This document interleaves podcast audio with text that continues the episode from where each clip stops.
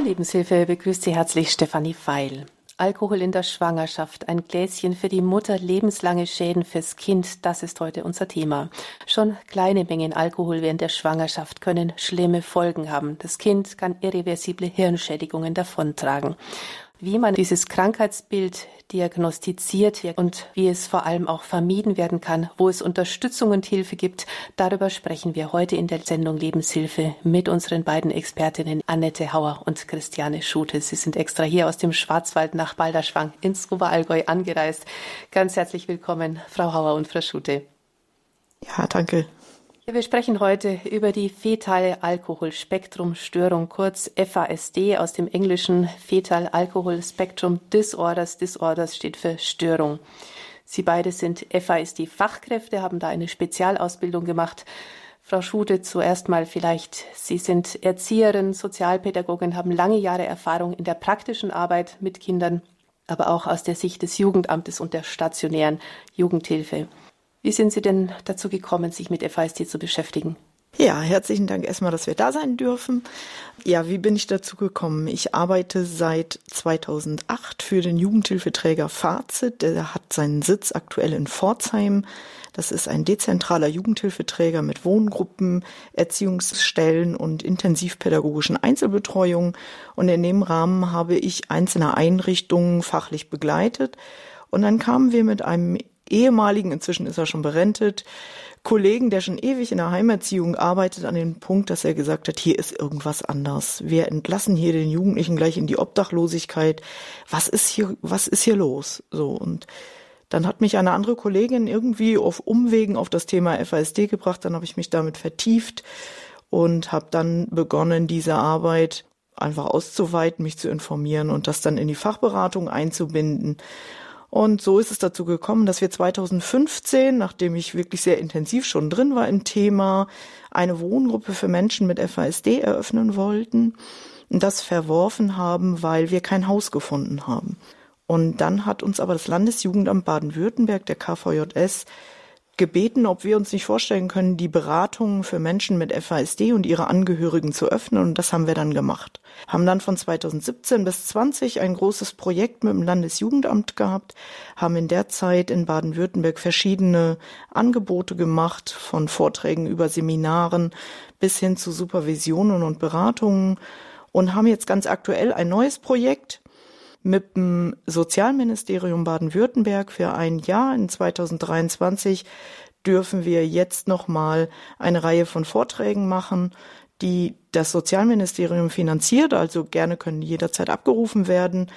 Und auch Beratungen und weiterhin Supervisionen und bin sehr froh, dass wir inzwischen mehrere Fachkräfte gewonnen haben, die mit uns zusammen auf dem Weg sind und hoffentlich auch langfristig das weitermachen können. Kann ich vielleicht nachher noch was zu sagen, weil da immer die Finanzierungen auch schwierig sind. Die Infos zu der Gesellschaft Fazit, die gibt's dann auf unserer Homepage. Mehr dazu dann noch später. Dann kommen wir doch mal zu dieser Erkrankung FASD. Frau Schute, was ist das? Ja, FASD ist die Abkürzung für eine Erkrankung, die sich nennt fetale Alkoholspektrumstörung und untergliedert drei Unterdiagnosen. FASD wird durch den mütterlichen Alkoholkonsum in der Schwangerschaft erworben. Und leider kommt es durch den mütterlichen Alkoholkonsum, selbst wenn eine Mutter nur wenig trinkt, manchmal zu massiven Schädigungen, mit denen der junge Mensch ein Leben lang auch umgehen lernen muss. Und uns ist ein ganz großes Anliegen, da natürlich aufzuklären, dass wir bei FASD nicht darüber sprechen, eine Mutter muss alkoholkrank sein, sondern bereits geringe Mengen in der Schwangerschaft reichen, um langfristig massive Schädigungen hervorzurufen. Genau, es gibt ganz unterschiedliche Formen von FASD. Wir untergliedern da in drei Unterdiagnosen, wobei wir diese drei Unterdiagnosen, und das ist mir immer ein wichtiges Anliegen, nicht in unterschiedliche Schweregrade unterteilen können, sondern es gibt unterschiedliche Merkmale und die Schweregrade sind aber, egal welche Form des FASD, nicht zu unterscheiden, sondern wir haben insbesondere ein Erkennungsmerkmal, das sind Gesichtsveränderungen, die uns mit dem bloßen Auge oft gar nicht auffallen, die bei einem Menschen mit FASD vorkommen können aber nicht müssen. Nämlich nur 30 Prozent der Menschen mit FASD haben diese Gesichtsmerkmale. Und Sie können sich vorstellen, wenn ein Mensch keine Merkmale äußerlich hat, dann wird er gerne auch überschätzt. Das ist aber die zweite und die dritte Unterdiagnose. Also die erste Diagnose, das sogenannte Vollbild FAS, sind Menschen, denen ich das im Gesicht ansehen kann. Aber diese anderen beiden Unterdiagnosen, da sehe ich das nicht. Und das führt dazu, dass sie häufig überschätzt werden und ganz oft einfach nur als provokant wahrgenommen werden. Genau. Mhm. Ja, Frau Hauer, Sie sind gelernte Erzieherin, Sie sind sozialpädagogische Familienhelferin, Sie sind Mutter und Oma, Sie leben und arbeiten bereits seit sieben Jahren mit zwei Pflegekindern mit FASD Ihrer Familie. Erzählen Sie doch mal, wie die beiden zu Ihnen gekommen sind und wie Sie dann auch gemerkt haben, dass die beiden FASD haben. Ja, also alles hat vor sieben Jahren angefangen. Die Kinder waren bei uns in der Jugendhilfeeinrichtung und wir haben auch immer wieder festgestellt, es gibt Kinder, mit denen wir mit unseren erzieherischen äh, Maßnahmen einfach nicht weiterkommen. Und unter anderem hat man bei diesen zwei Kindern auch festgestellt in unserer Einrichtung, dass sie so einen großen Bedarf hatten in vielerlei Bereichen, dass ein Heimsetting nicht ausgereicht hat. Und somit haben wir ohne Diagnose, die Kinder hatten keine Diagnose für uns als Familie gesagt, ja, sie hatten nämlich auch wahnsinnig viel Ausstrahlung und Sympathie, die Kinder, die hatten was auch ganz Besonderes. Und so haben wir gesagt, wir wagen es mit diesen zwei Kindern und haben sie aufgenommen. Und dann begann eine aufregende Reise. Betroffen gemacht hat mich damals auch, dass das Thema FASD auch in der Jugendhilfe, sozusagen auch in den ganzen Einrichtungen, nicht groß bekannt war und dass wir von jeder von der Einrichtung noch auch wir jetzt als äh, Pflegefamilie die Idee hatten, FASD könnte der Hintergrund sein. Ich habe dann ein Prospekt in die Hand bekommen und habe dann sofort anhand des Prospektes von FASD Deutschland erkannt, genau diese Störungsbilder weisen unsere Kinder auf und habe mich dann um eine Diagnose bemüht. Das war sehr anstrengend und schwer, weil wir viele SPZs haben, die einfach die Diagnose nicht stellen, sowie auch viele Kinderärzte auch die Diagnose nicht stellen können, weil einfach das Wissen fehlt. Wo geht man dahin, um das diagnostizieren? Also da gibt es eine Liste, die kann man bei FASD Deutschland einsehen, wo man Diagnostik machen kann. Wir jetzt in Baden-Württemberg äh, gehen nach Ludwigsburg ins SPZ. Ja, Frau Schute, was kann man denn tun, wenn man jetzt merkt, als Bezugsperson merkt, mein Kind hat eventuell oder mein Pflegekind hat FASD. Wo wendet man sich denn dahin? Genau. Ja, was kann man tun? Genau wie Frau Hauer gerade schon gesagt hat. Also das Erste, was ich für wichtig halte, ist, dass die Kinder eine frühe Diagnose bekommen. Und da ist es einfach wichtig, dass wir die SPZs, die sich inzwischen auf den Weg machen, es werden immer mehr hier in Baden. SPZ, was heißt das? Die SPZs, das sind die sozialpädiatrischen Zentren, die sind für kleine Kinder zuständig und machen die Diagnostiken und Begleitungen bei allen Auffälligkeiten, die Kinder im gesundheitlichen Bereich haben. Die sind oft Krankenhäusern angegliedert, manchmal sind es aber auch niedergelassene Praxen, je nachdem, wie die örtlich so strukturiert sind. Die gibt's in allen größeren Städten und sind inzwischen ganz wichtige Anlaufstellen gerade für die Diagnostik von FASD. Also ja wichtig ist, dass diese Familien sich damit auseinandersetzen, was ist hier mit meinem Kind, weil diese Anlaufstellen für die Diagnostik sind relativ gering. Wir haben, wie Frau Hauer gerade schon gesagt hat, insbesondere hier in Baden-Württemberg die Frau Dr. Hertha mit ihrem Team im Sozialpädiatrischen Zentrum in Ludwigsburg. Die machen schon ganz lange Diagnostik, haben aber inzwischen sehr lange Wartezeiten. Dann haben wir in Baden-Württemberg die Uniklinik in Heidelberg, die sich gerade sehr auf den Weg macht. Wir haben eine niedergelassene Ärztin in Heidelberg, die auch diagnostiziert, angegliedert an die Athos Klinik in Heidelberg. Und wir haben andere kleine Zentren beziehungsweise einzelne Ärzte, die inzwischen Diagnostik machen. Wichtig ist aber für die Pflegeeltern an dieser Stelle auch, dass sie ein Gegenüber haben, an das sie sich wenden können. Dass sie sich eine Erstberatung holen, um sich einfach zu informieren, was ist hier mit meinem Kind. Weil viele Eltern sind an dem Punkt, dass sie sagen, ich bin nicht erziehungsfähig, ich komme mit meinem Kind nicht klar, ich bin eigentlich viel zu blöd. Ich hätte vielleicht kein Kind in die Pflegefamilie nehmen sollen oder nicht in Adoption nehmen sollen. Wichtig ist hier auch, dass viele Kinder mit FASD in Pflege- und Adoptivfamilien leben. Das ist häufig ein Grund, dass Kinder aus Familien herausgenommen werden, weil da, wo Alkohol gerade in größerem Maße ein Thema ist, sind häufig Situationen da, wo Kinder und Eltern miteinander überfordert sind und dringend Hilfe von außen notwendig ist. Und daher sind viele Kinder, die wir heute kennen mit FASD, in Pflege- und Adoptivfamilien oder auch in stationären Einrichtungen, in den sogenannten Kinderheimen. Was ist denn das Schwierigste so für die Adoptiveltern? Also in meinen Beratungen mit insbesondere Pflege- und Adoptiveltern erlebe ich als das Schwierigste für die die Annahme, dass ihr Kind eine Behinderung hat. FASD ist eine lebenslange Diagnose, die zum Teil zu schwerwiegenden Behinderungen führt, insbesondere in den Verhaltensregularien, sich an Strukturen halten, sich an Regeln halten, sich an Absprachen halten, ist ganz schwierig. Und genau das macht den Eltern das Leben natürlich auch nicht leicht. Viele tun sich schwer in der Schule, so dass Familien auch da Unterstützung brauchen, gleichzeitig zu Hause auch Entlastung schaffen wollen. Viele haben einfach die Sorge, dass sie, wenn sie das Gefühl haben, naja, mein Kind ist jetzt zwölf, jetzt könnte ich eigentlich mit meiner Frau auch abends mal wieder was essen gehen, wir könnten auch mal wieder alleine was machen. Und dann machen sie die Erfahrung, ich kann mein Kind nicht alleine lassen. Ich weiß, egal wie alt mein Kind auch sein mag, muss ich permanent da sein und mein Kind begleiten. Und das ist für unsere Pflegeeltern eine riesige Herausforderung, weil das am Ende bedeutet, sie haben einen 24-7-Job. Das heißt 24 Stunden, sieben Tage die Woche für das Kind immer da sein und immer auch damit rechnen müssen, dass es zu Auffälligkeiten oder zu Schwierigkeiten kommt, die ich gar nicht berechnen kann. Und das erlebe ich als für die meisten Eltern hochbelastend, bis dahingehend, dass auch Paare in eine große Paarproblematik kommen bis hin zur Trennung. Also es ist eine wirklich ganz, ganz intensive Pflege notwendig. Genau. Muss man denn das alles alleine stemmen oder gibt es da auch staatliche Hilfen für Kinder mit FASD? Genau. Also inzwischen ist FASD insoweit anerkannt, dass eine, ein Pflegegrad zuerkannt werden kann, als auch eine Schwerbehinderung anerkannt werden kann. Auch hier geht es immer nach Schweregrad. FASD ist nicht gleich FASD. So unterschiedlich wie wir sind, so unterschiedlich sind auch die Menschen mit FASD. Und wir können nicht sagen, ah, ich habe FASD verstanden, so sind die Menschen, sondern wir haben ganz unterschiedliche Bedürfnisse und Bedarfe bei diesen Kindern und es gilt sehr genau zu gucken, was kann ich einsetzen. Was aber in vielen Familien sehr hilfreich ist, ist die Zuerkennung des, Zuerkennung des Pflegegrades, weil das Entlastung verschafft.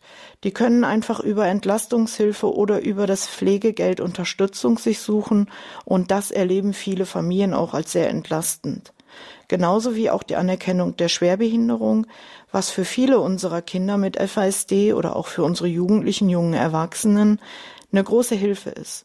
Gerade im Jugendalter, wo Jugendliche einfach immer freier werden, ist die Anerkennung der Schwerbehinderung eine große Entlastung weil unsere Kinder mit FASD, so könnte man es am einfachsten beschreiben, die größten Schwierigkeiten damit haben, im Hier und Jetzt, aber in dem Vorandenken zu bleiben. Das heißt, die größte Problematik bei allen Menschen, die ich kennengelernt habe, liegt in den sogenannten exekutiven Funktionen. Ich habe noch nie einen Menschen mit FASD kennengelernt, der diese Schwierigkeiten nicht hat. Und das bedeutet, Exekutive Funktionen ist alles, was wir planen und in Handlung bringen und was wir einer Situation wiederum anpassen. Also alles, was wir eigentlich den ganzen Tag von morgens bis abends machen. Und genau diese Schwierigkeit durchzieht all unser Handeln. Ich ziehe, morgens möchte ich eine kurze Hose anziehen und die Mama kommt, draußen ist es kalt, du musst eine lange Hose anziehen. Das Kind hat aber im Kopf, ich will eine kurze Hose anhaben. Und die Mama beißt sich die Zähne aus und kommt in einen riesen Konflikt mit dem Kind, weil der Kopf voll ist mit der kurzen Hose. Und die Mama hat die Aufgabe, diesen, diese kurze Hose aus dem Kopf zu bringen und die lange Hose rein. Das heißt, die hat morgens um sieben Uhr schon einen Knochenjob, bevor sie überhaupt gefrühstückt hat, weil das Kind im Notfall gar keine Hose anzieht und in einer hohen Aggression ist. Das Kind ist aber nicht in einer Aggression, weil es aggressiv sein will, sondern weil es in der Planungshandlungsfähigkeit nicht in der Lage ist, umzudenken und sich dann nicht auf das Gegenüber einlassen kann. Frau Hauer, was brauchen denn diese Kinder von ihren Pflegeeltern ganz besonders? Wie gehen Sie denn mit Ihren Pflegekindern um? Also ich persönlich und meine Familie hat es als sehr hilfreich empfunden, die Diagnose zu haben. Diagnose haben heißt einerseits sehr traurig darüber sein, dass ich mich von dem Kind verabschieden muss, das ich mir eigentlich so sehr gewünscht habe, dass da große Grenzen sind in der Entwicklung des Kindes und andererseits aber auch eine Erleichterung mit der Diagnose. Es liegt nicht an mir als Erzieherin auch noch, dass ich da mit meinem pädagogischen Wirken oft an die Grenzen komme. Also ich für mich habe auch viele pädagogische Grundsätze über Bord geworfen, weil sie für die Kinder einfach nicht passen. Und wie Frau Schute schon gesagt hat, jedes Kind ist anders. FASD hat sehr viele Facetten und es gilt, genau auf das einzelne Kind zu gucken, wo braucht dieses Kind Hilfestellung. Außer den Exekutivfunktionen, was unser tägliches Problem mit diesen Kindern ist, dass sie sich in ihrer Planbarkeit so schwer tun, kommen ja auch noch die sozialen Auffälligkeiten, diese wahnsinnigen Impulsausbrüche, die sehr viele Kinder, sicherlich nicht alle Kinder, aber sehr viele Kinder relativ schnell erleben und dann auch durchleben. Das heißt, ich als Familie muss tagtäglich daran arbeiten, auch mir klar zu machen, das nicht persönlich zu nehmen, weil ich bin in Beziehung mit einem Pflegekind und es ist nicht schön, solche Impulsausbrüche sehr häufig zu erleben, aber da auch immer wieder sich selbst reflektieren und sich bewusst machen, das Kind hat eine Impulskontrollstörung durch seine irreparablen Hirnschäden. Der Betroffene, die betroffenen Pflegeeltern müssen viel Geduld haben. Und die liebevolle Zuwendung ist für mich einfach der Grundbaustein, dass das Kind sich verstanden fühlt. Und wenn ich es schaffe, als Pflegefamilie eine Bindung und eine Beziehung zu dem Kind aufzubauen, dann sind da wahnsinnig viele Möglichkeiten nötig, die man sich gar nicht ausmalen kann. Also über die liebevolle Zuwendung mit viel Geduld ist vieles möglich an Entwicklung. Alkohol in der Schwangerschaft, das ist heute unser Thema in der Lebenshilfe hier bei Radio Horeb, Ihrer christlichen Stimme in Deutschland. Ein Gläschen für die Mutter, lebenslange Schäden fürs Kind. Darüber sprechen wir heute mit unseren beiden Expertinnen hier in der Sendung Annette Hauer und Christiane Schute. Ja, Frau Schute, eigentlich weiß ja natürlich jede Frau, dass Alkohol in der Schwangerschaft tabu ist. Ist es wirklich von Tag eins an oder erst später, dass es dann fürs Kind wirklich gefährlich wird? Also im Grunde müssen wir sagen, es ist von Tag eins an und unser größter Wunsch und unser Appell an alle jungen Frauen, die schwanger werden wollen, kann in diesem Zuge nur heißen, wenn sie schwanger werden wollen, keinen Alkohol. Das heißt, nicht erst, wenn ich schwanger bin, den Alkohol einstellen, sondern wenn die Familienplanung beginnt, heißt es eigentlich keinen Alkohol weil wir können nicht sagen, ab welchem Tag kommt es zu welcher massiven Schädigung. Dann ist ja auch oftmals so die vorherrschende Meinung, immer mehr Paare warten ja einfach länger auf Nachwuchs. Ja, lass uns doch mal ein Gläschen miteinander trinken und dann kommt der Nachwuchs schon. Genau. Also das ist das große Problem. Also interessant ist zum Beispiel, dass der aktuelle Wissensstand, und auch da wird ja immer weiter geforscht, so ist, dass insbesondere auch die Frauen betroffen sind, die dem höheren Bildungsstand angehören. Unsere Idee, dass genau das umgekehrt ist, trifft eigentlich gar nicht zu, sondern wir haben sogar relativ häufig das Vorkommen von FASD im höheren Bildungsstand und bei den älteren gebärenden Frauen. Und unser Ziel ist natürlich, dass wir die besser erreichen können mit mehr Wissen, weil auch hier haben wir das Thema, so ein bisschen Alkohol macht ja nichts. Wir haben bis heute Frauenärzte, die sagen, ein kleines Glas Sekt hebt den Kreislauf in der Schwangerschaft. Und da müssen wir ganz klar sagen, sind die Erfahrungen inzwischen deutlich andere. Und wir können nur dazu aufrufen, bitte keinen Alkohol, wenn Sie schwanger werden wollen. Wenn ich jetzt was getrunken habe, nach zwei Wochen ist dann der Schwangerschaftstest positiv, muss ich ja davon ausgehen, dass die Schwangerschaft zu dem Zeitpunkt einfach schon bestanden hat. Was mache ich dann? Muss ich dann in Panik geraten? Nein, Sie müssen nicht in Panik geraten. Unsere Hoffnung, wir können Ihnen keine Garantie geben, aber natürlich gehen wir davon aus, wenn Sie ab dem Tag keinen Alkohol mehr trinken, dass Ihr Kind gesund auf die Welt kommen kann. Es gibt keine Garantie, ob das Kind krank sein wird oder nicht krank sein wird. Unsere Idee ist, ab dem Augenblick bitte keinen Alkohol mehr. Alkohol in der Schwangerschaft. Darüber sprechen wir heute in der Lebenshilfe und es geht gleich weiter nach einer kurzen Musikpause. Thank you.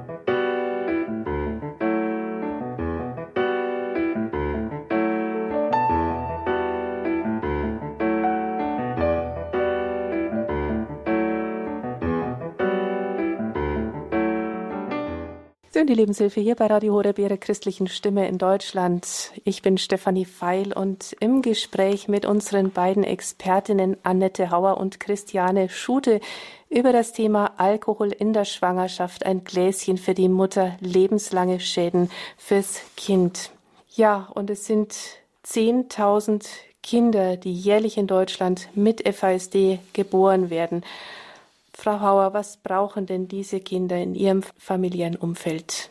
Wie gehen Bekannte, Nachbarn mit den Kindern um? Also ganz wichtig ist, dass man ein großes, sehr großes soziales Netz aufbauen muss. Da gehört es natürlich als erstes dazu, dass das Paar sich einig ist, sich dieser Belastung mit solchen Kindern auseinanderzusetzen, sowie natürlich auch die leiblichen Kinder. Die Großfamilie, Tanten, Onkels ist schön, wenn die sich auch mit einbringen. Das ist bei uns Gott sei Dank gelungen. Wir haben eine sehr große Familie und diese Kinder sind einfach gebunden mit dieser ganz großen Familie. Der nächste Schritt ist natürlich, dass wir jetzt auch das Glück haben, eine Schule gefunden zu haben, wo die Kinder sich wohlfühlen, wo die Lehrer daran interessiert sind, sich mit der Thematik auseinanderzusetzen, zu gucken, wie können wir helfen, weil eben, wie schon erwähnt, dieses pädagogische Denken oft und Handeln bei unseren Kindern nicht ankommt. Eine gute Zusammenarbeit muss natürlich auch mit dem Jugendamt sein, dass die auch das mitgehen können, was für Pläne, was für Ziele können wir mit diesen Kindern verwirklichen.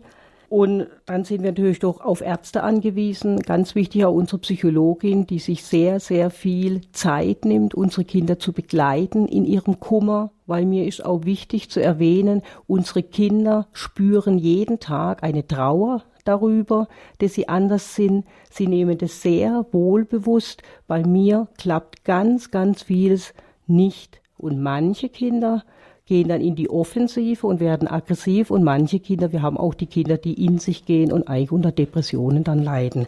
Und da braucht es nach meiner Erfahrung einfach auch eine gute Psychologin und zwar die konsequent, kontinuierlich diese Kinder im Auge hat und auch klar uns als Pflegeeltern mitcoacht. Frau Schute, wenn man jetzt nicht dieses direkte familiäre Umfeld hat, wo, man, wo, jetzt diese Kinder so aufgehoben und eingebunden sind, wie kann man sich denn persönlich einfach Hilfe holen als Bezugsperson?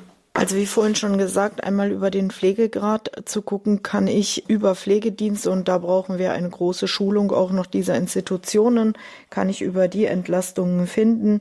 Andererseits über Nachbarn, über Freunde zu schauen, dass ich einfach abends mal ein bisschen Zeit mit meinem Partner habe, ist eine ganz, ganz wichtige Grundlage, um die Menschen, die Menschen mit FASD begleiten, auch zu unterstützen.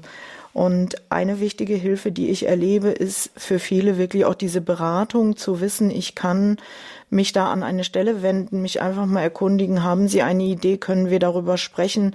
Für viele ganz wichtig, einfach die Erfahrungen mal loszuwerden, auch diesen ganzen Frust Raum geben zu können, mit der Trauer umgehen zu lernen, sich damit auseinanderzusetzen, ich habe ein behindertes Kind, habe das eigentlich nie gewollt, ist für viele eine riesige Herausforderung und es braucht einen Raum, wo genau das Platz findet. Und das erlebe ich bei vielen Pflegeeltern und Adoptiveltern, dass sie das sehr, sehr dankbar annehmen, zu erleben, ich kann irgendwo, egal wer es ist, wer sich zur Verfügung stellt, einen Raum finden, wo genau das Platz kriegt. Ja, hilfreich ist es dann auch bei den Diagnostikern selber. Wir haben im SPZ in Ludwigsburg die Frau Dr. Hertha, die sich dann in regelmäßigen, wenn auch großen Abständen immer wieder für die Familien Zeit nimmt und guckt, was brauchen die an Unterstützung. Und ich kann nur raten, genau das auch in Anspruch zu nehmen. Und so machen wir eben auch bei Fazit, haben wir ja jetzt dieses Angebot über das Sozialministerium mit der Aufklärungsarbeit, aber gleichzeitig eben auch mit den Angeboten der Beratung und Supervisionen. Aktuell haben wir vier Gruppen auch für Pflege- und Adoptiveltern mit dem Angebot, an abendlichen Veranstaltungen dann Supervisionen wahrzunehmen, sich auszutauschen im Gespräch und miteinander Ideen zu entwickeln. Ja, liebe Hörerinnen und Hörer, vielleicht kommen jetzt auch bei Ihnen schon die Fragen auf. Ruft sie gerne in der Sendung an stellen Sie Ihre Frage an Frau Hauer und Frau Schute und hier schon mal die Telefonnummer 089 517 008 008. Auf Sendung können Sie dann auch anonym bleiben. Frau Hauer, Jetzt haben wir schon viel gehört über diese Möglichkeiten, sich auch Betreuung, sich auch Hilfe zu holen im familiären Umfeld, wie Sie es beschrieben haben. Wie läuft denn der Alltag für Ihre Buben ab? Also, erste Information, jeder Tag ist anders. Wir müssen sehr flexibel sein. Wir können nicht planen, wann kommt der nächste Impulsausbruch oder will ich jetzt die Winterschuhe statt die Sommerschuhe anziehen. Wichtig ist klare Strukturen, an denen sich die Kinder einfach Halt holen können. Wichtig ist auch Veränderungen müssen vorher besprochen werden. So spontan Veränderungen macht, äh, überfordert die Kinder und deswegen muss man das einfach vorher in Ruhe mit den Kindern besprechen. Man muss sich im Klaren sein, dass einfach immer wieder außergewöhnliche Situationen auftreten und da kommt es mir besonders auf die innere Haltung an, dass ich mich eben nicht von dem Kind provozieren lasse, sondern dass ich versuche innerlich zur Ruhe zu kommen und dass mir bewusst ist, mein Kind bemüht sich jeden Tag, dessen bin ich mir fest überzeugt davon, die Kinder wollen uns gefallen, wenn ich eine Bindung habe, die Kinder wollen sich entwickeln und die spüren die Haltung, bin ich jetzt genervt oder habe ich Geduld und Verständnis, dann ist Entwicklung sehr wohl möglich. Was ist Ihnen dann da für sich und für Ihren Mann ganz besonders wichtig geworden? Es ist ja auch wirklich eine, eine Belastungssituation, der dann so eine Ehe auch standhalten muss. Ja, und man muss wirklich zu zweit dahinter stehen. Also das kann nicht sein, dass die Frau sagt, ich finde es jetzt locker, ich will ein Pflegekind und der Mann möchte das nicht. Also mit diesen Belastbarkeitsgrenzen, die man da schon erfährt, ist es wichtig, dass beide dahinter stehen und wie ich gesagt habe, am besten ein großes soziales Netz. Es heißt natürlich auch Selbstfürsorge als Paar, was einerseits aber es ist wichtig und andererseits aber auch das Schwierige ist, weil sie können nicht jedem Erwachsenen, jeder Betreuungsperson solche Kinder anvertrauen. Was heißt denn das für Sie ganz konkret, Selbstfürsorge als Paar, als Ehepaar? Selbstfürsorge heißt, dass ich Auszeiten habe. Ich wie Frau Schute vorhin erwähnt hat, es ist ein 24-7 Tage Job und da brauche ich auch mal Auszeiten. Und die Schwierigkeit daran liegt, wir haben ein super soziales Netz, wir haben ganz klar wenige Menschen, aber denen wir unsere Kinder anvertrauen, wo das auch gut klappt. Also auch die leiblichen Kinder natürlich bei uns und auch noch ein Ehepaar, wo wir auch das Gefühl haben, das passt sehr gut. Genauso ist natürlich auch mit Freizeiten. Es gibt viel zu wenig Freizeiten, wo unsere Kinder gut aufgehoben sind. Wo sie dann einfach selbst dafür sorgen müssen und dann natürlich auch keine Auszeit als Ehepaar haben. Ja, genau. Ich meine, wir haben jetzt was gefunden, aber das wird jetzt leider geschlossen. Das Haus Trampelfahrt hat sich deren Kinder immer angenommen, hat hervorragende Zeiten mit diesen Kindern verbracht und es hat hervorragend auch geklappt aber dieses Haus wird jetzt leider geschlossen. Also auch da wäre es natürlich ganz wichtig, dass man für unsere besonderen Kinder einfach auch Möglichkeiten gibt, wo sie eine Freizeit äh, verbringen könnten. Ja, und wir haben einen ersten Hörer, der in der Sendung anruft, anonym. Grüß Gott, herzlich willkommen. Aus Nordrhein-Westfalen rufen Sie an. Ja, guten Morgen. Ganz herzlichen Dank für dieses wichtige Thema, dass Sie das so detailliert auch aufgreifen. Äh, wir haben zwar in der Bekanntschaft so einen Fall auch, aber diese Details, das ist ja doch erschreckend, dass es wirklich auf eine 24-7 Betreuung herauslaufen kann. Ich habe ein bisschen einen medizinischen Hintergrund und mich von daher auch mit Mikronährstoffen befasst und ich habe viel darüber gelesen, dass auch psychische Erkrankungen, sprich also Depression, Schizophrenie, ADHS sich deutlich, deutlich bessern lassen, wenn eben diese Nährstoffmängel ausgeglichen werden. Da dreht es sich besonders um Vitamin D, das ist ganz essentiell, und aber auch marine Omega-3-Fettsäuren. Das bedeutet also diese Omega-3, die vom Fisch als Fischöl oder Algenöl gegeben werden. Ich bin jetzt nicht orientiert, inwieweit das auch bei dieser alkoholbedingten Störung eine Rolle spielt, könnte es mir aber sehr gut vorstellen und würde das einfach mal als Denkanstoß geben und nicht nur eben bei den Kindern, die geboren werden, sondern auch im Vorfeld bei Frauen, die schwanger werden wollen, auch bei Männern, die an der Familienplanung beteiligt sind, dass einfach diese Defizite ausgeglichen werden, damit das Kind praktisch optimal starten kann. Vielen Dank. Frau Schute vielleicht dazu. Ja, herzlichen Dank. Also ich habe selber keine Erfahrung mit Mikronährstoffen, kann mir das gut vorstellen, müsste jetzt aber wirklich das an einen Mediziner abgeben und sagen, können Sie sich da nochmal zu äußern? Was wir wissen ist, dass wir gerade bei der ADHS-Thematik, da taucht immer wieder das Thema Mikronährstoffe auch auf und damit dann auch wieder bei FASD. Aber ich glaube, die Frau Hauer hat da mehr Erfahrung als ich. Vielleicht kann die da nochmal ja, also danke für Ihren Hinweis. Ich kann das nur bestätigen. Wir sind in Behandlung und die Ärztin hat uns tatsächlich Vitamin D und Omega-3 empfohlen. Unsere Kinder nehmen das. Und alle diese Mikronährstoffe sind ja immer auch ein Thema beim Kinderwunsch. Herzlichen Dank auch für diesen Hinweis. Ganz herzliche Grüße nach Nordrhein-Westfalen. Ja, und hier bei Radio Horeb in der Lebenshilfe haben wir auch immer wieder Sendungen zu diesem Thema. Herzliche Einladung, da auch mal in unser Podcast-Angebot reinzuschauen auf horeb.org in der Mediathek. Ja, Frau, jetzt haben wir schon gehört, es ist einfach wirklich eine herausfordernde Arbeit für Sie als Ehepaar. Es ist wirklich 24-7 Betreuung, so dass Sie einfach keinen Beruf außerhalb der Familie mehr ausüben können. Das ist Ihr Beruf. Wie finanziert sich denn das außerhalb jetzt der staatlichen Hilfen noch? Also keinen Beruf ausüben stimmt bei uns nicht. Unsere Kinder gehen morgens in die Schule, sind dort auch betreut. Und mein Mann arbeitet 40 Prozent als Lehrer in der Schule, ich arbeite 50 Prozent in der Jugendhilfe. Aber es ist nicht mehr möglich, ganz zu arbeiten, mhm. weil wir bei vielen FASD-Kindern beobachten, das erlebe ich auch bei anderen Pflegeeltern, dass die Kinder sich so wahnsinnig anstrengen müssen im Schulalltag, des Mittags einfach eine Fremdbetreuung nicht mehr passt, dass die Kinder total überfordert sind und deswegen haben wir für uns beschlossen, die Kinder mittags selbst zu betreuen und von daher ist beruflich einfach das sehr eingeschränkt. Aber Frau Schuter hat ja vorhin schon erwähnt, es gibt natürlich Hilfen. Durch die Anerkennung der Behinderung gibt es einen Pflegegrad und es gibt auch sonst äh, dadurch durch den Behindertenausweis wirklich tolle Hilfen, die wir auch natürlich gerne annehmen. Und wo wendet man sich dann dahin?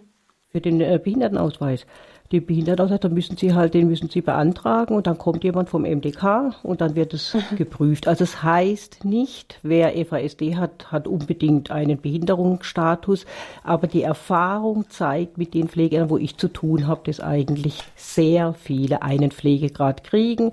Die meisten bekommen Pflegegrad 3 und wenige bekommen Pflegegrad 2 und fast keiner bekommt den Pflegegrad 4. Da gibt es eine Statistik dazu. Mhm und natürlich auch immer den Blick auf die Ehe, die ja einfach funktionieren muss, die dieses Ganze, die das alles tragen muss und die das ja auch aushalten muss. Ist denn auch die Möglichkeit gegeben, für sich selbst als Ehepaar auch mal eine Reha zu beantragen? Oder einfach eine Auszeit mal zu haben? Wir gehen regelmäßig in Reha, aber mit unseren Kindern. Alle zwei Jahre es ist für mich auch eine Familienreha. Offiziell sind wir nur Begleitpersonen, mein Mann und ich, für die Kinder.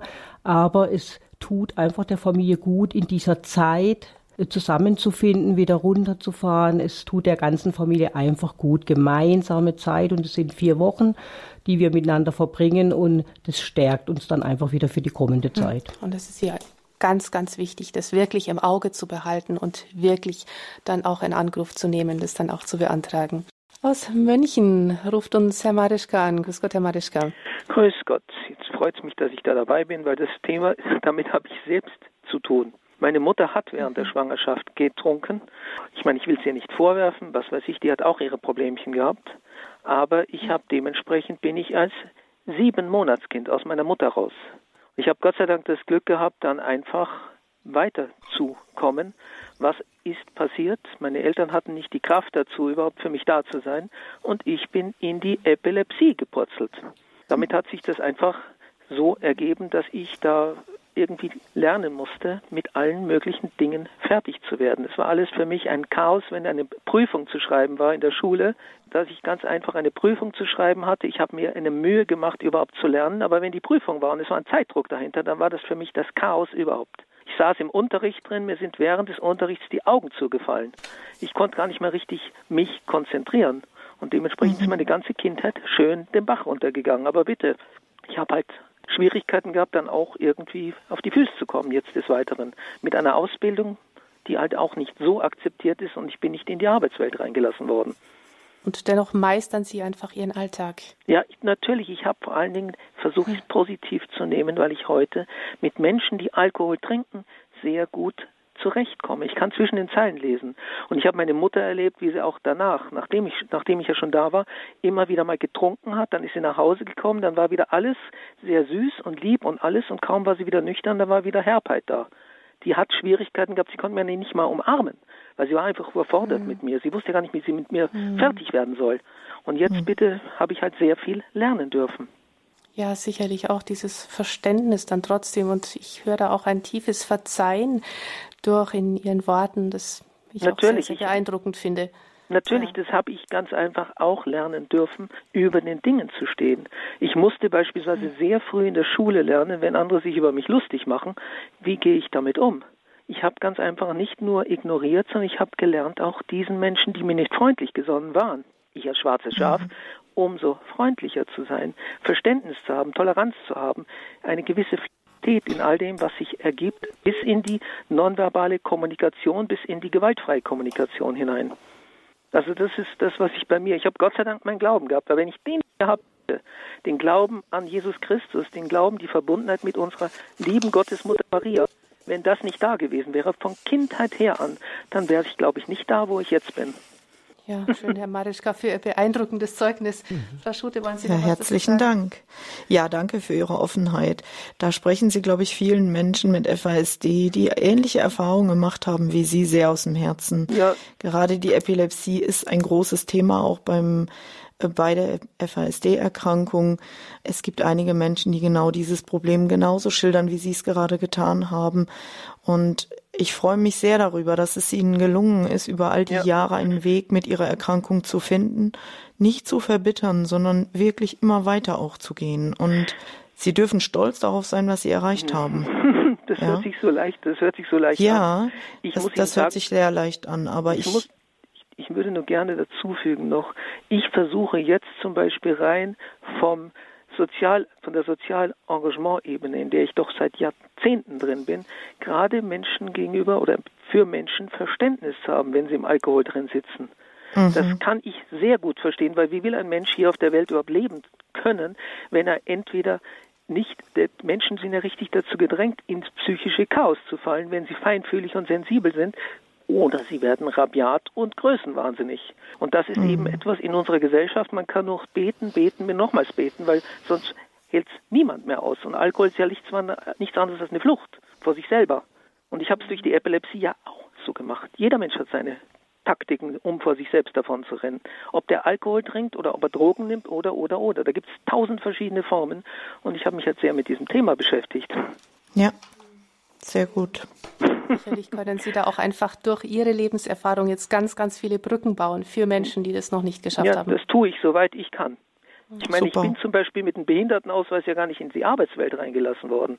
Weil wir haben ein Gesetz hier, das zwar auf der einen Seite jedem Arbeitgeber so einfach die, die Pflicht auferlegt, einen gewissen Prozentsatz seiner Arbeitnehmer Behinderte einzustellen.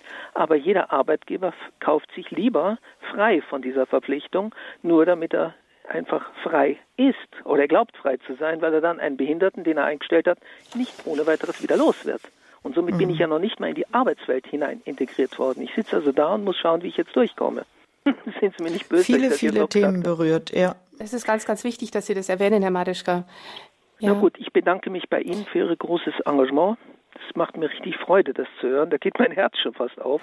Und ich kann nur sagen, ich wünsche Ihnen alles erdenklich Gute, Kraft, Stärke und vor allen Dingen Gottes reichen Schutz und Segen für Sie, aber auch für all die Kinder, mit denen Sie so zu tun haben, die so sehr danach schreien, wirklich einmal Aufmerksamkeit zu kriegen.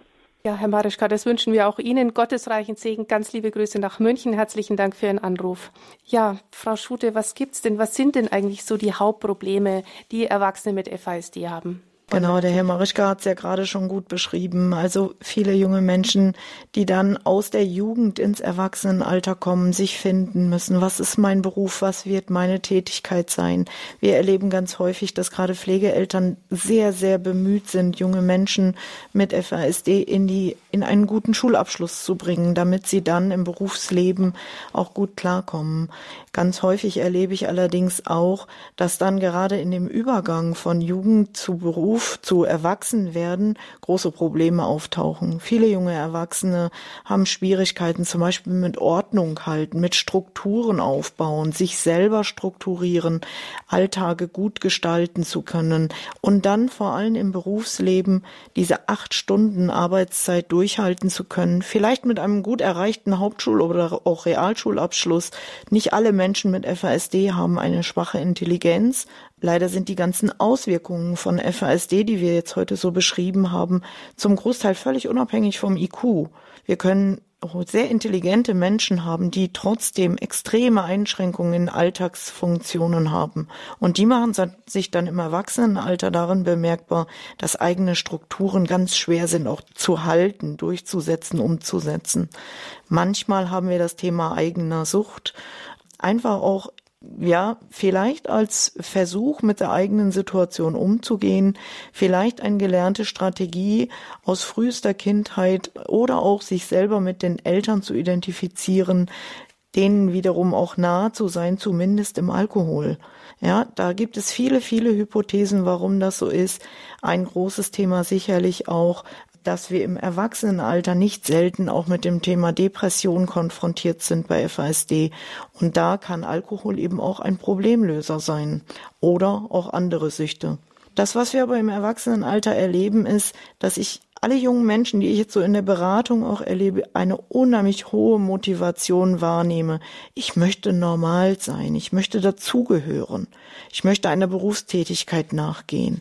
Und darin dann aber auch seine Grenzen zu erleben, zu erleben, ich bin eben nicht so akzeptiert, sondern ich ecke an bestimmten Stellen an, ich bin nicht so schnell, wie man es von mir erwartet, ich kann nicht so schnell erfassen, ich kann nicht so lange durchhalten, nicht so konzentriert sein.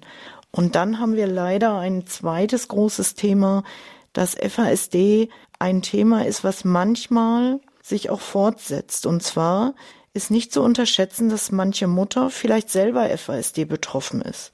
Und zwar nicht, weil sie es ererbt hat, sondern weil über Generationen das Thema Alkohol in der Familie ein großes Thema ist und wir damit dann Erwachsene haben, die selber schon Eltern haben, die FASD hatten, damit in ihrer eigenen Entwicklung Schwierigkeiten mit sich also Schwierigkeiten hatten und jetzt im Erwachsenenalter genauso wieder in neue Schwierigkeiten kommen, weil sie selber betroffen sind oder selber wieder Alkohol konsumieren und dann auch ein Kind haben, was auch vom FASD betroffen ist.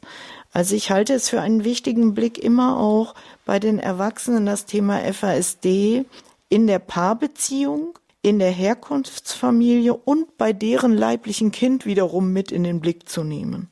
Und immer gut zu gucken, welche Unterstützung braucht es. Und zwar erlebe ich es schon so, dass Menschen mit FASD sehr wohl in der Lage sind, selbstständig zu leben.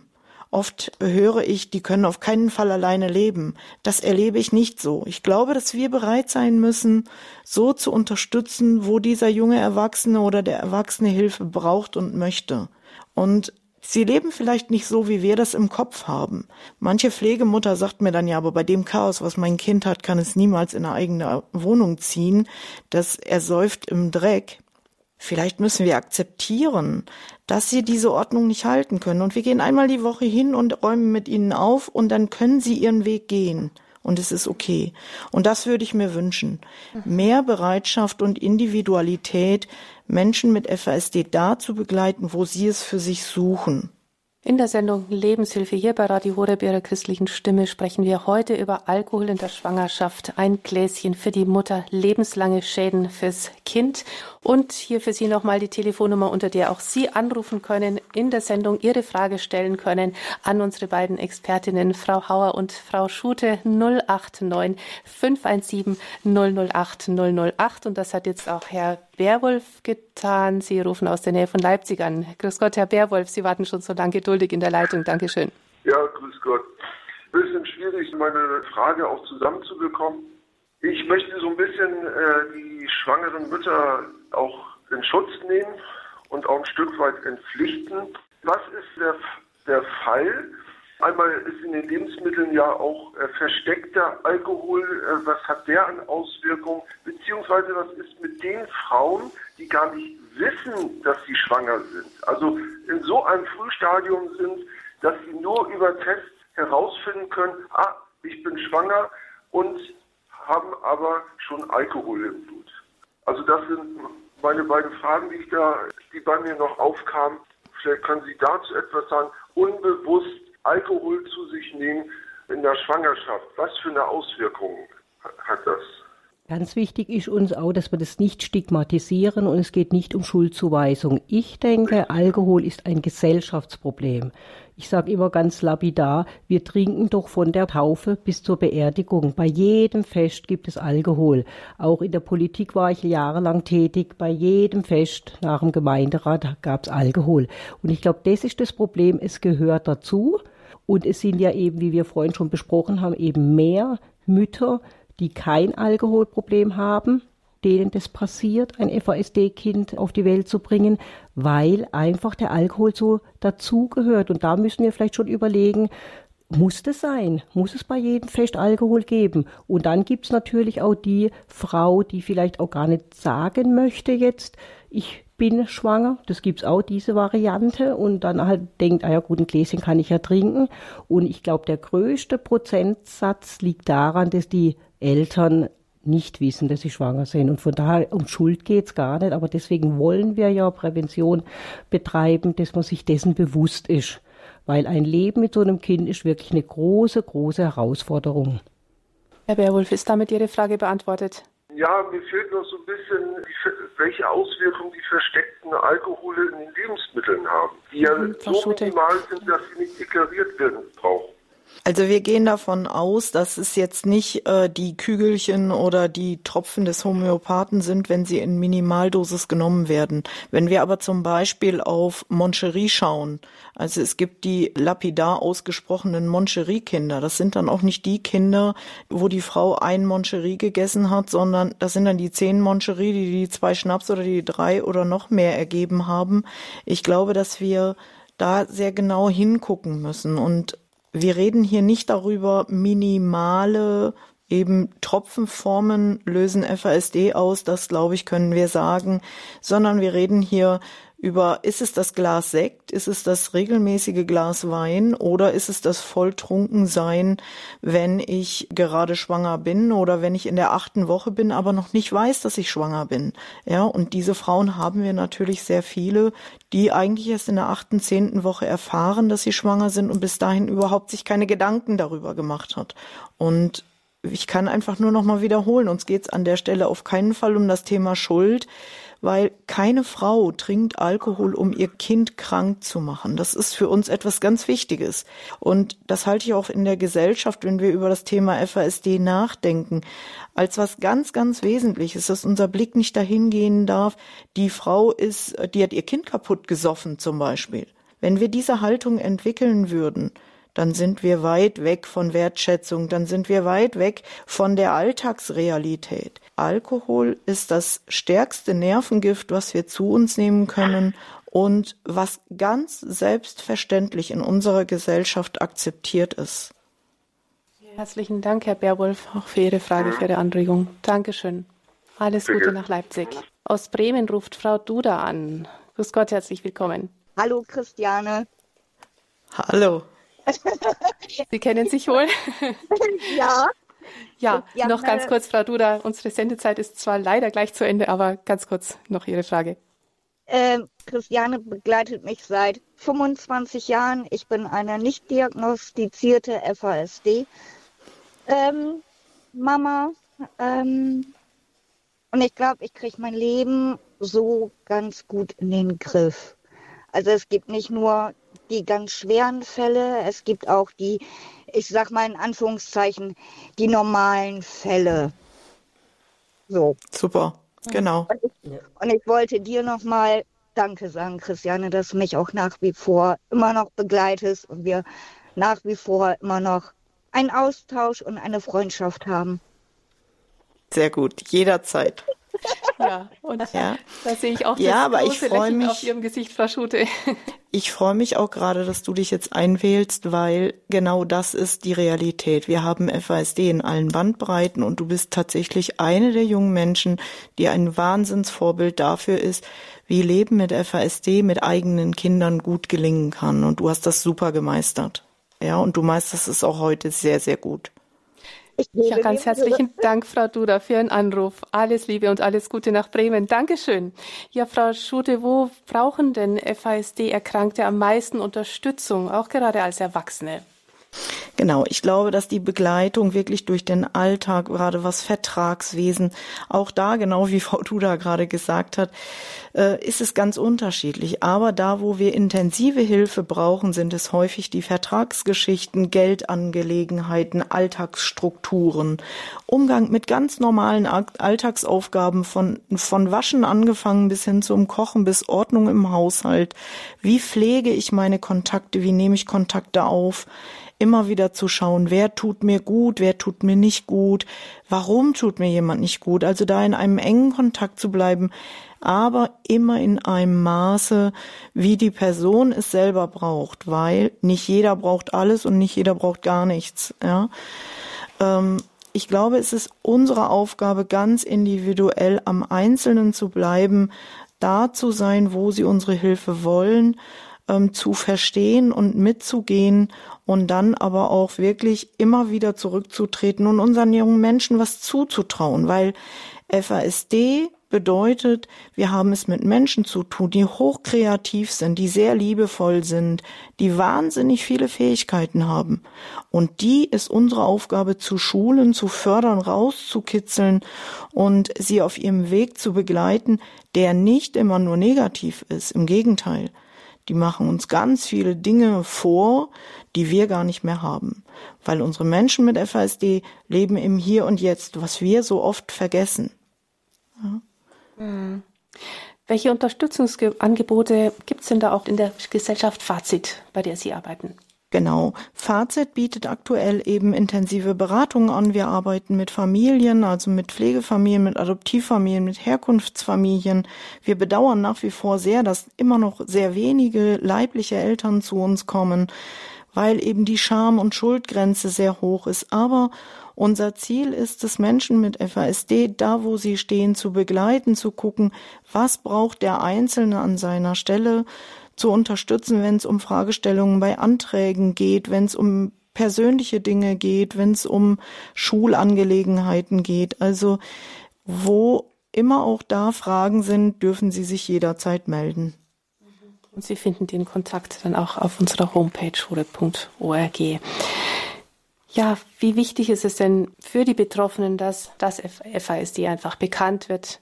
Genau. Also FASD sollte dringend immer mehr bekannt werden, weil FASD die häufigste nicht angeborene Behinderung in Deutschland. Wir haben aktuell nach aktuellen Hochrechnungen, es gibt keine klare Statistik, gehen wir davon aus, dass in Deutschland jährlich circa 10 bis 12.500 Menschen mit FASD geboren werden. Das heißt, wir haben circa ein bis zwei Prozent der Bevölkerung, die äh, betroffen sind von der Behinderung FASD. Und wenn wir das in den Vergleich ziehen, allein nur zum Down-Syndrom, dann liegen wir hier Down-Syndrom mit 0,1 bis 0,2 Prozent, FASD mit 1 bis 2 Prozent. Das ist schon erschreckend, wie groß die Anzahl der Menschen ist bei einer Behinderung, die eigentlich zu 100 Prozent vermeidbar wäre. Und ich glaube, wir brauchen ganz, ganz große Aufklärung, sowohl in der allgemeinen Bevölkerung, weil nicht nur die Frauen sind angesprochen, da zu achten, kein Alkohol in der Schwangerschaft. Gerade die Männer sind hier eine wichtige Unterstützung, darauf zu achten, dass Alkohol in der Schwangerschaft kein Thema mehr ist. Und daher mein großer Appell, wenn Sie schwanger werden wollen, bitte keinen Alkohol. Zum Schluss die letzte Frage. Haben Sie noch was auf dem Herzen, das Sie unseren Hörern mitgeben wollen? Genau, also ich freue mich über all die Menschen, die ich kennenlernen durfte und darf, äh, die FASD haben, die so offen auch umgehen. Ich danke für die, die sich heute hier auch gezeigt haben, die gesagt haben, das ist meine Situation, so geht es mir damit, dass wir ein Teil sein dürfen, für sie sich uns stark zu machen, dass sie ihren Platz in dieser Gesellschaft finden, dass wir mehr dafür tun, dass Menschen in dieser Gesellschaft wirklich klarkommen mit dem, was da ist und wir FASD in der Zukunft zunehmend verhindern. Ich würde mir wünschen für die vielen Kinder, die oft ihr Bestes geben und es oft nicht erkannt wird von den Pädagogen, dass die Pädagogen ihre Haltung ändern von dem, äh, er will nicht zu der Haltung, er kann nicht. Alkohol in der Schwangerschaft, ein Gläschen für die Mutter, lebenslange Schäden fürs Kind. Das war heute unser Thema in der Lebenshilfe hier bei Radio Horeb, Ihrer christlichen Stimme in Deutschland. Ganz herzlichen Dank Ihnen beiden, Frau Hauer für Schute, dass Sie ins Studio gekommen sind. Ganz herzlichen Dank für all die Informationen, die Sie, liebe Hörerinnen und Hörer, natürlich auch finden auf unserer Homepage horeb.org unter dem Punkt Programm und natürlich können Sie auch unseren Hörerservice anrufen, montags bis freitags für Sie zu erreichen unter der 08328 921 110. Wir wollten in dieser Sendung sensibilisieren für die Erkrankung FLSD und wir wollten Mut machen. Wir haben nicht nur kranke Kinder, sondern es gibt auch tolle Erfolge. Und es sind wundervolle Menschen mit ganz, ganz vielen Stärken. Es gibt Hilfe für Bezugspersonen, für Erzieher und auch für Betroffene. Alles Gute wünscht Ihnen Ihre Stefanie Feil.